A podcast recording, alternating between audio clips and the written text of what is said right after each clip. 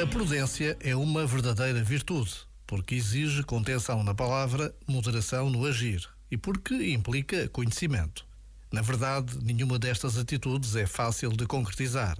Estejamos a falar de uma relação pessoal ou da forma como devemos reagir a um acontecimento ou a uma notícia. Basta a pausa de um minuto para pedirmos a Deus que nos ajude a sermos pessoas prudentes no falar e no agir. Já agora, vale a pena pensar nisto. Este momento está disponível em podcast no site e na app.